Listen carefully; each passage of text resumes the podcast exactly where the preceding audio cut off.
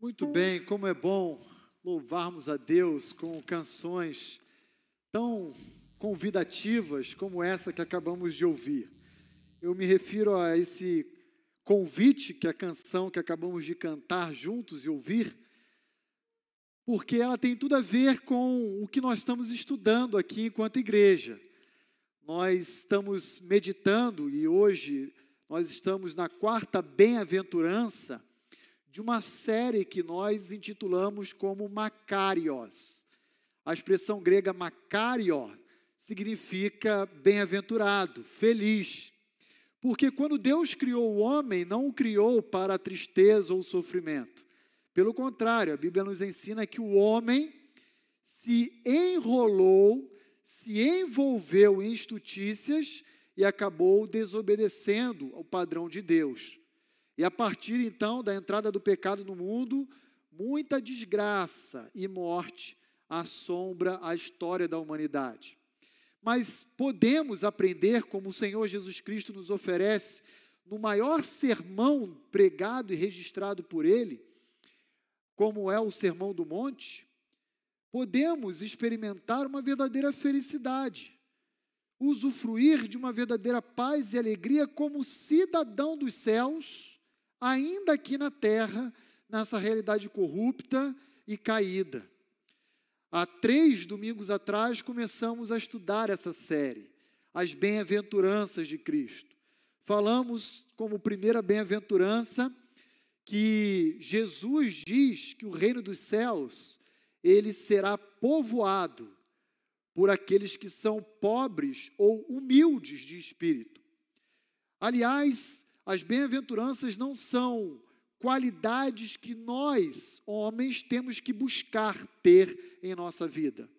Na verdade, as bem-aventuranças são qualidades que o próprio Deus gera na vida daquele que nasceu de novo. Portanto, são características presentes na vida de todo cidadão do reino dos céus. Todo salvo em Cristo Jesus é um bem-aventurado. E, portanto, deve, inclusive, se caracterizar pela pobreza ou humildade de espírito. Ou seja, ele reconhece que ele é um indivíduo totalmente falido sem a intervenção da graça de Deus em sua vida.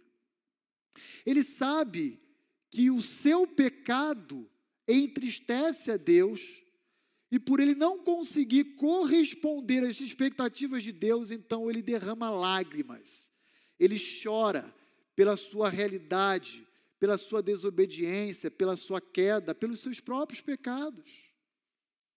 E como mencionamos aqui semana passada, vimos ainda que um cidadão dos céus também é caracterizado pela sua mansidão, que nada tem a ver com o conceito intuitivo, popular dos nossos dias, de que o indivíduo manso é um indivíduo frouxo, covarde, não. Moisés foi um homem mais manso à sua época. E Jesus também disse que ele era manso e humilde de espírito, para aprendermos com ele. E, no entanto, tanto um homem quanto o outro foi firme, quando a situação, as circunstâncias exigiram firmeza da parte de cada um deles. Mansidão tem a ver com o exercício de um domínio próprio, um fruto que o Espírito Santo de Deus é capaz de produzir na vida de um novo convertido. Hoje eu quero olhar Mateus 5, verso 6, e juntamente com você e com aqueles meus irmãos que aqui se encontram, aprendermos juntos sobre a quarta bem-aventurança, que diz o seguinte: Bem-aventurados os que têm fome e sede de justiça, porque serão fartos. Essa talvez seja uma das bem-aventuranças mais difíceis de se compreender de toda a lista das bem-aventuranças. E por que, que eu digo que ela é uma bem-aventurança difícil de se compreender? Porque as demais bem-aventuranças, em alguma medida, diz respeito a uma citação de algum outro texto do Antigo Testamento, que Jesus se apropria e agora, diante dos seus discípulos, oferece a cada um deles essa promessa de felicidade. Contudo, quando nós olhamos Mateus 5, verso 6, nós não encontramos um paralelo correspondente no Antigo Testamento. E aí temos que fazer um baita de um exercício para tentarmos retornar ao primeiro século e compreendermos a mente de Cristo e então extrairmos dali do seu contexto a intenção do Senhor Jesus Cristo ao se referir aos seus discípulos como um bem-aventurado aquele que tem fome e sede de justiça, porque serão fartos. Quando nós olhamos o próprio capítulo 5 do Evangelho de Mateus, nós encontramos, nos deparamos, na sequência das bem-aventuranças, especificamente no verso 20, Jesus então apresentando mais uma vez o conceito de justiça. A justiça humana, de um lado, representada pela justiça dos líderes religiosos, dos fariseus, dos saduceus, e a justiça de Deus, de outro lado. E Jesus, em Mateus 5, 20, se dirigindo aos seus discípulos, diz: Olha, o que Deus espera de vocês, que são meus discípulos, é que a sua justiça exceda em muito a justiça humana que vem sendo praticada entre vocês pelos próprios líderes religiosos de vocês. Olha lá comigo o que diz Mateus 5, verso 20. Porque eu vos digo que se a vossa justiça não exceder em muito a dos escribas e fariseus, jamais entrarei no reino dos céus. Portanto, nós encontramos agora aqui o Senhor Jesus Cristo oferecendo no conceito de justiça das bem-aventuranças, uma justiça divina que se sobrepõe, se eleva sobre o conceito judaico praticado pelos líderes religiosos, como ele bem menciona, escribas e fariseus, de justiça humana. Ora, nós sabemos um pouco, porque o Evangelho nos ensina, que a justiça desses líderes era totalmente fundamentada nas práticas das suas próprias obras. Portanto, a ideia da justiça dos escribas e dos fariseus era uma justiça na qual cada um do ser humano pode viabilizar a sua própria justificação perante Deus através dos seus méritos pessoais. E Jesus vai combater ferozmente, tanto no capítulo 5 quanto no capítulo 6 do Evangelho de Mateus, a prática dessa justiça falsa e, ao mesmo tempo, religiosa judaica. Porque a justiça de Deus não tem a ver com aquilo que nós podemos fazer por nós mesmos. A justiça de Deus tem a ver com aquilo que Cristo fez por cada um de nós. E é assim que então Jesus começa a introduzir o primeiro conceito dessa bem-aventurança, chamada de justiça. Algumas páginas mais adiante, ainda no Evangelho de Mateus, eu convido você a abrir comigo sua Bíblia, aí você que está no seu lar, vai ser projetado também no nosso slide, para o capítulo 16 do Evangelho de Mateus. E mais uma vez, Jesus vai advertir, exortar, chamar a atenção dos seus discípulos para essa doutrina falsa que os líderes judaicos estão propagando a seu tempo. Olha lá comigo, a partir do verso 5 até o verso 12, o Evangelho de Mateus, capítulo 16. E a advertência que Cristo mais uma vez faz para os seus discípulos a respeito da justiça verdadeira, em contraste com a justiça falsa. A justiça que ainda hoje é muito comum de ser percebida pelos homens. Olhe lá comigo. Ora, tendo os discípulos passado para o outro lado, esqueceram-se de levar o pão. E Jesus lhe disse: Vede e acautelai-vos do fermento dos fariseus e dos saduceus. Aqui Jesus faz intencionalmente um trocadilho, já que eles esqueceram de levar pão, que eles não levem então o fermento da doutrina falsa que os líderes da sua época propagavam. E aí no verso 7 ele continua dizendo: Eles, porém, discorriam entre si, dizendo: É porque não trouxemos pão. Verso 8: Percebendo-o Jesus, disse: Por que discorreis entre vós, homens de pequena fé, sobre o não terdes pão? Não compreendeis ainda, nem vos lembrais dos cinco pães para cinco mil homens, e de quantos cestos tomastes? como sobra. Nem dos sete pães para os quatro mil, e de quantos cestos tomastes como sobra? Como não compreendeis que não vos falei a respeito de pães, e sim acautelai-vos do fermento dos fariseus e dos saduceus. Jesus repete como um refrão essa mesma advertência contida no verso 6, agora no verso 11. Então entenderam que Jesus não lhes dissera que se acautelassem do fermento de pães, mas da doutrina dos fariseus e dos saduceus. Em outras palavras, Jesus está chamando a atenção dos seus discípulos que feliz é o cidadão do reino dos céus que não tem como parâmetro a justiça falsa e religiosa que é propagada desde os seus dias e nos alcançam hoje no século 21. Então, que tipo de justiça é essa?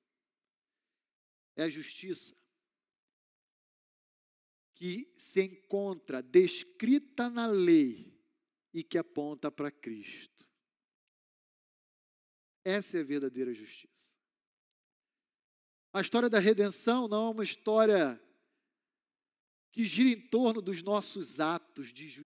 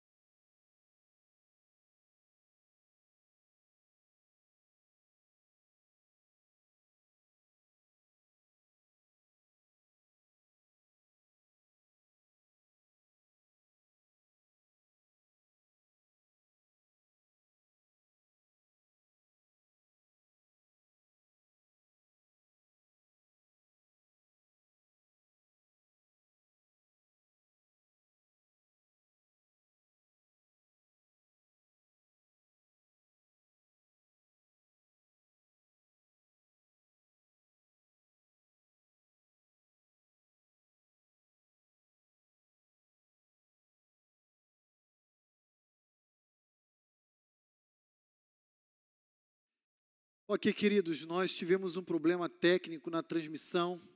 Peço perdão a cada um de vocês que estão nos acompanhando. Essas coisas acontecem, fogem do nosso controle, não temos como prever. E estou certo de que os irmãos haverão de compreender também ah, esse ocorrido. Mas nós vamos continuar aqui na exposição da bem-aventurança, da quarta bem-aventurança.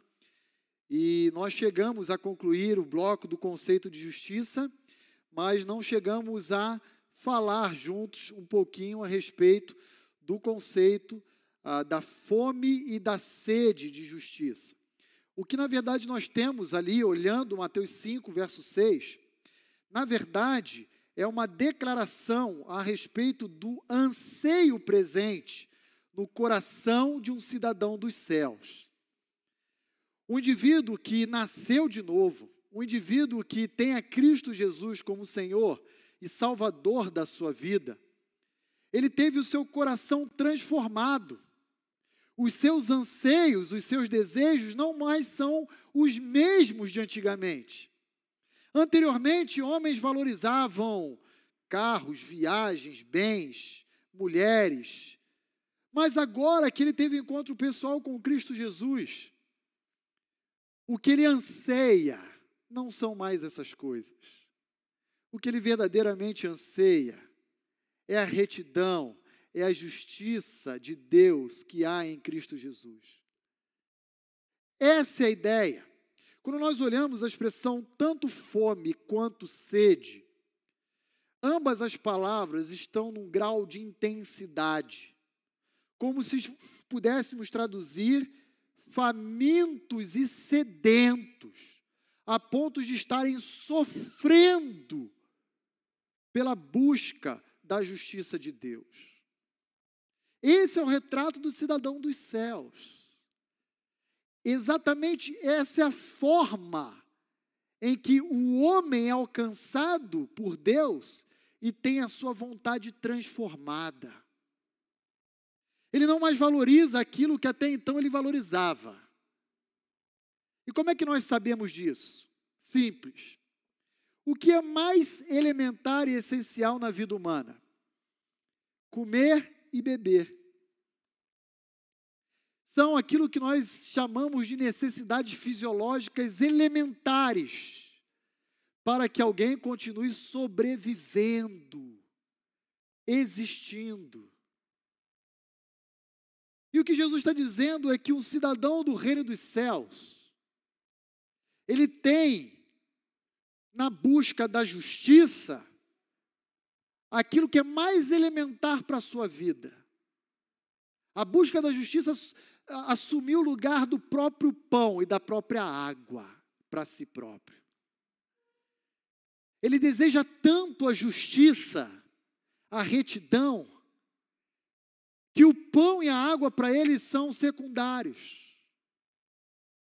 A sua vontade foi transformada. E querido amigo e querido irmão que me acompanha nesse momento, eu quero dizer a você que o homem jamais alcançará a verdadeira felicidade até que tenha a sua vontade transformada pela cruz de Cristo. Somente tendo experimentado uma transformação na sua própria vontade, nos seus valores, nos seus desejos, é que o indivíduo é capaz de experimentar a verdadeira felicidade. É assim. É assim que Jesus nos ensina. Ora, quando é que o indivíduo costuma recorrer à justiça? Você já parou para se perguntar a respeito disso? Quando alguém procura um advogado para dar entrada numa ação na justiça. Normalmente isso ocorre quando o indivíduo tem um dos seus direitos ameaçados, cerceados, desrespeitados. E então, para salvaguardar o seu direito, para ele poder se proteger e não ter o seu direito cerceado, ele apela a uma vara, a uma corte, a um tribunal, para que uma autoridade constituída pelo Estado possa mediar esse conflito e então buscar exatamente exercer aquilo que é verdadeiro, reto e justo. Em outras palavras, só recorre à justiça aqueles que querem ter as suas relações sendo caracterizadas pelo que é certo Pergunte se aquele que diz respeito ao direito dos outros quer ir parar na justiça. Ele sabe que não é um bom negócio para ele. Mas para aqueles que querem ter o seu direito preservado, eles recorrem a um tribunal, porque ele quer que as suas relações na sociedade como um todo, com particulares, com terceiros, com o próprio Estado, seja uma relação correta, verdadeira, digna. E esse é o coração e a mente do bem-aventurado. É aquele que então quer dirigir a sua vida em busca do que é reto, do que é certo a ser feito. Ele não fica tentando dar jeitinhos. Ele não fica tentando burlar regras. Ele visa conduzir a sua vida por princípios e valores que são verdadeiros, que são corretos. Portanto, queridos, o que Jesus quer ensinar a mim e a você na noite de hoje, nessa quarta bem-aventurança, é o seguinte: todos aqueles que nasceram de novo e que, portanto, são cidadãos do reino dos céus, tiveram a sua vontade transformada. E essa transformação aponta para aquilo que é verdadeiro, justo e reto. A ponto desse cidadão dos céus desejar ter a sua vida direcionada pelo que é correto, muito mais do que ter o seu próprio pão e a sua própria água. Sua escala de valores muda. Aquilo que era uma necessidade fisiológica se tornou secundária. Porque agora o que é mais fundamental e indispensável é ver a justiça de Deus entre os homens. Bem-aventurado sois vós, todos os que têm fome e sede de justiça, porque serão fartos.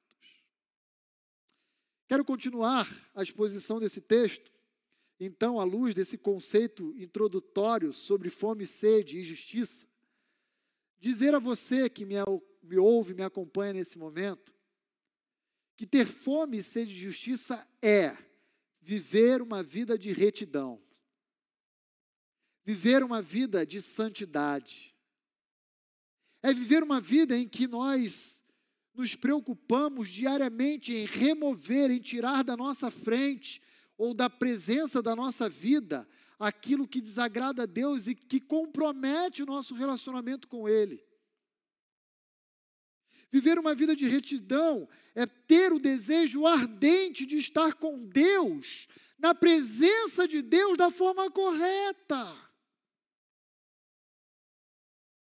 Viver uma vida de retidão é não mais desejar a pecar, ainda que pequemos mas o nosso coração não está mais no pecado. É um grande engano, queridos irmãos, pensar que feliz é o jovem que vive nas festas noturnas, se embriagando e se prostituindo. É uma grande falácia dos nossos dias achar que a felicidade reside na imoralidade sexual, na prática e no envolvimento de orgias. É uma grande mentira achar que a felicidade do homem reside no bem que ele possui, no patrimônio que ele construiu. Jesus está dizendo a mim e a você na noite de hoje que feliz é aquele que anseia pelo que é correto. Feliz é aquele que deseja ardentemente viver o que é justo viver o que é certo. Mais uma vez eu quero dizer que essa não é uma característica que nasce com o homem. Ela é produzida, ela é dada ao homem como graça de Deus na vida daqueles que receberam a Cristo Jesus como Senhor e Salvador de si próprio. Ah, como é triste, profundamente eu diria, deprimente reconhecer que, infelizmente, muitos cristãos, eu diria, a maioria, não deseja ou não tem o seu coração em querer estar na presença do seu Deus, mas tem a sua mente e o seu coração ardendo por estar em outras coisas. Em outras coisas. Numa viagem, no passeio, numa diversão.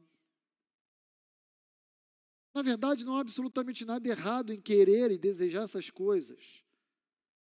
Agora, o nosso maior desejo, o nosso coração, a nossa vida deve estar em querer estar da forma correta diante de Deus. Viver em retidão é almejar se encontrar já no estado glorificado, em que o pecado e a presença do mal não mais afetam o nosso ser e as nossas decisões. Bem-aventurado aqueles que almejam ardentemente a justiça. Sabe por quê? Porque um dia eles serão fartos dela. Porque um dia eles irão conseguir experimentar e se deleitar no que é justo, verdadeiro e correto. Deixa eu lembrar você que me assiste que não adianta você querer oferecer uma BMW, um Porsche, para alguém que está mais de dias sem comer, sem beber. Para um indivíduo que está faminto, desidratado, subnutrido. Não adianta você oferecer uma mulher nua para um indivíduo nessa condição. Não adianta você entregar a chave de um apartamento na cobertura da beira de uma praia. O indivíduo que está desidratado e faminto, ele quer um prato de comida, ele quer água para se saciar. O desejo ardente dele é em aplacar a dor que o seu próprio estômago experimenta. E pegando emprestado essa ilustração, eu queria trazê-la para a nossa realidade e contexto ao dizer que bem-aventurado é aquele que se encontra nessas condições, só que com o desejo de ver o que é justo, verdadeiro e correto. Bem-aventurados sois, todos os que têm fome e sede de justiça. Ter fome e sede de justiça também é um conceito que nas Escrituras diz respeito a nutrir um relacionamento com Deus. Um relacionamento ardente com Deus. Olhe comigo, por exemplo, tanto o Salmo 63, verso 1, quanto também o Salmo 25, verso 14. Olhe lá comigo o Salmo 63, 1. Olha aqui que Davi, quando ele estava fugindo para preservar a sua própria vida, não sabemos se quando ele fugia de Saul ou do seu próprio filho Absalão, provavelmente do seu filho Absalão. Ele foi em direção a uma região desértica, no deserto de Judá, para poder ali preservar a sua própria integridade física, a sua vida, o seu bem-estar. Olha o que, ele escreve no Salmo 63, verso 1. Ele diz o seguinte: Ó oh Deus, tu és o meu Deus forte, eu te busco ansiosamente, a minha alma tem sede de ti, o meu corpo te almeja como a terra árida, exausta e sem água. Esse é o estilo de vida de um bem-aventurado. Por quê, pastor Roni? Porque a sua alma tem sede. O seu ser busca Deus ansiosamente. O seu corpo almeja estar diante da presença do seu próprio Criador. E tomando emprestado ali as características de um deserto, Davi diz: sem Deus eu me sinto exatamente como uma terra árida, seca, sem vida. E a pergunta que eu faço a cada um dos que me ouvem na noite de hoje é a seguinte: Como você tem avaliado as bem-aventuranças? Será que você tem encontrado essas qualidades na sua própria vida? Se você não tem encontrado essas qualidades, eu gostaria de desafiá-lo a repensar o Evangelho de Cristo. Porque talvez você ainda não experimentou ou sofreu a conversão. Porque todo aquele que já experimentou o genuíno convencimento que é obra do Espírito Santo de Deus, deveria desejar Deus acima de qualquer outra coisa. Salmo 25, verso 14, diz assim: A intimidade do Senhor é para que, aqueles que o temem, aos quais ele dará a conhecer a sua aliança. A intimidade do Senhor não é para qualquer um. A intimidade do Senhor é para aqueles que o temem, para aqueles que se achegam a Ele como pobres de espírito, para aqueles que se achegam a Ele chorando, reconhecendo o seu estado, para aqueles que se achegam a Ele desejando ver instaurado a verdadeira justiça entre os homens. A intimidade do Senhor é para aqueles que o temem. Você tem sido alguém íntimo de Deus? Quero lembrar que isso é possível. A Bíblia, a Bíblia nos mostra alguns personagens que foram muito íntimos de Deus. Íntimos até demais, a ponto de Deus tomar para si próprio eles. Por exemplo, Enoque. Aliás, a partir de amanhã nós iremos oferecer no nosso canal um devocional diário cuja o tema da semana serão os heróis da fé. E amanhã nosso primeiro devocional vai falar sobre Enoque. Alguém que andava com Deus de tal forma que houve um momento que Deus falou: "Vem para cá, vem ficar ao meu lado, já que você gosta tanto de caminhar comigo".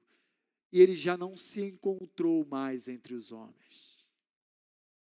E o que dizer de Elias, que também teve uma experiência incrível ao ser arrebatado por uma carruagem?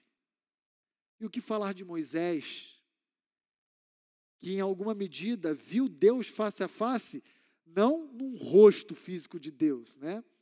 mas teve a oportunidade de ver Deus pelas costas, ver Deus numa sarça ardente, ver Deus numa coluna de fogo, numa coluna de nuvens. Intimidade, intimidade. Intimidade essa que Deus faz questão de se dar a conhecer a todos aqueles que o temem.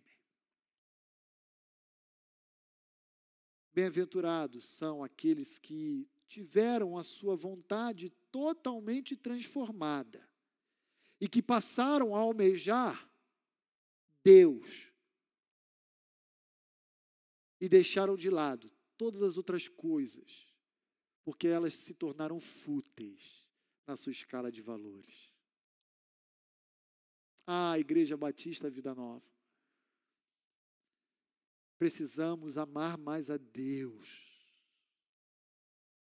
e sermos encontrados perante Ele como servos e servas que têm como bem maior da sua vida o seu Salvador Jesus Cristo.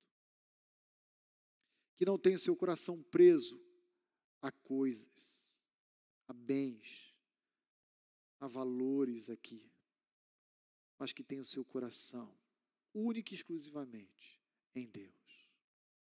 Quero concluir a nossa meditação oferecendo duas perguntas a cada um que me assiste nesse momento. Perguntas que podem ajudá-lo a perceber como desfrutar melhor da felicidade que Cristo Jesus nos oferece. Olha aí, primeira pergunta. Como você avaliaria sua relação com Deus hoje? Como você faria um raio-x da sua relação com Deus hoje? Permita-me lhe dizer que todos os que têm fome e sede de justiça jamais serão saciados aqui na terra, na sua condição atual. Eles vão buscar, buscar, desejar, e nunca vão conseguir conquistar tudo aquilo que eles almejam. Não nesse estado caído em que nos encontramos. Mas nem por isso ele abandona essa busca. Ele continua perseguindo ela incessantemente. Porque eles sempre estão à procura de ter mais de Deus para si próprio. Eles dirigem suas ações de forma intencional, buscando retidão, santidade. Eles não negociam a sua pureza e o seu primeiro amor. Ele acorda desejoso de falar com Deus. Ele vai deitar conversando com Deus. E ao longo do dia, ele conversa e se relaciona durante vários momentos com Deus. Ele ora a oração famosa do Pai Nosso dizendo: Venha o teu reino, esse reino de justiça. Venha, Senhor, venha logo. Queremos que o Senhor reine entre nós. A terra pertence a ti. Queremos o Senhor assentado sobre o trono em Sião com seu cetro de ferro, regendo as nações com a verdadeira justiça. E não essa que nós nos encontramos atualmente. Como você avaliaria a sua relação com Deus nos dias de hoje? Será que a sua alma anseia Deus como uma terra seca anseia por água? Como você tem buscado a Deus? Será que você tem meditado com regularidade nas palavras, nas sagradas escrituras, que é a palavra de Deus? Tem tido uma vida de oração diária? Uma vida de piedade? Ou você tem se distraído com os entretenimentos que esse mundo nos oferece? Como você avaliaria a sua vida e o seu relacionamento com Deus hoje? Eu quero dizer que aquele que tem fome e sede de justiça, ele busca incessantemente aquilo que é verdadeiro, correto, certo, justo. E ainda que ele nunca encontre nesse estado caído, isso não o desanima. Ele continua perseguindo, ele persiste, e ele insiste, e ele vai atrás. E um dia, Deus irá dar a ele em abundância o que ele deseja. Uma segunda pergunta que eu gostaria de oferecer a você que me acompanha é a seguinte: a que tipo de justiça você tem se apegado?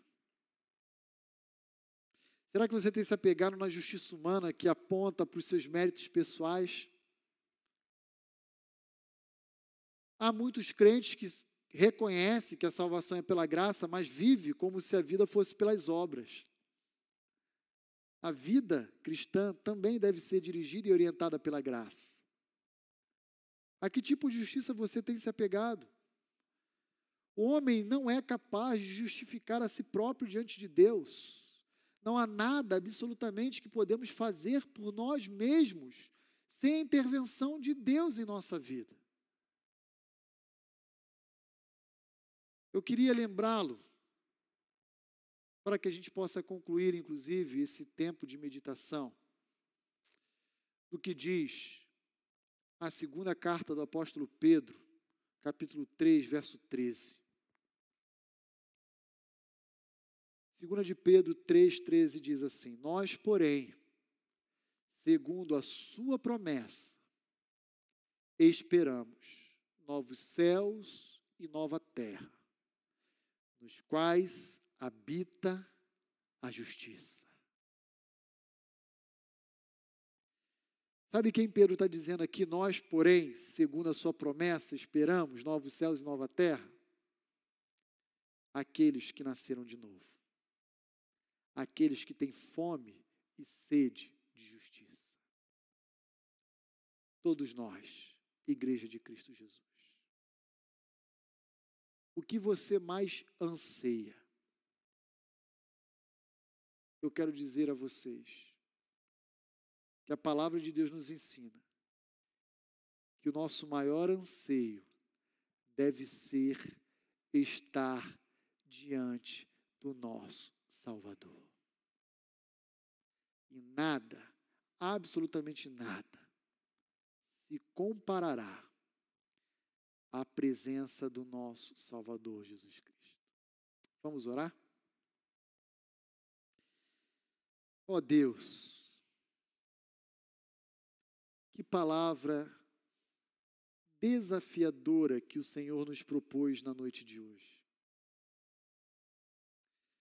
O Senhor, em todo amor e graça, chamou a nossa atenção para um viver digno, aprovado e verdadeiro. Que não é outro senão uma característica presente na vida de todos os santos, ou que pelo menos deveria estar presente. Senhor, nos ajude a amar o Senhor cada dia mais, mais do que ontem e menos do que amanhã. Nos ajude a reorganizar a nossa escala de valores, desejando sobretudo, estar diante da tua presença. Que esse não seja apenas um desejo, mas uma realidade na qual cada um de nós que pertencemos à tua igreja possa ser percebido, notado, evidente, possa ser verificado que homens e mulheres possam olhar para nós e dizer: olha, esse essa pessoa ama tanto Jesus Cristo que o seu amor pelo seu Salvador é notório, é evidente. Que possamos cultivar uma vida de retidão, de santidade, um relacionamento diário contigo que supere qualquer outra coisa que nós temos por precioso para nós mesmos. Ó oh Deus, inflama o nosso coração de amor e paixão pela tua glória, pelo Senhor. Eu te peço isso, ó Pai por mim e por todo o teu povo, em nome de Cristo Jesus. Amém. Vamos louvar ao Senhor mais uma oportunidade, já caminhando para o término da nossa reunião, do nosso culto a Deus, da nossa celebração. Quero convidar o Ministério de Louvor a vir aqui à frente e desejar a você que esteve conosco durante toda a programação uma excelente semana na presença do nosso bondoso Salvador. Que Deus abençoe a todos vocês e também a sua família. Vamos louvar ao Senhor.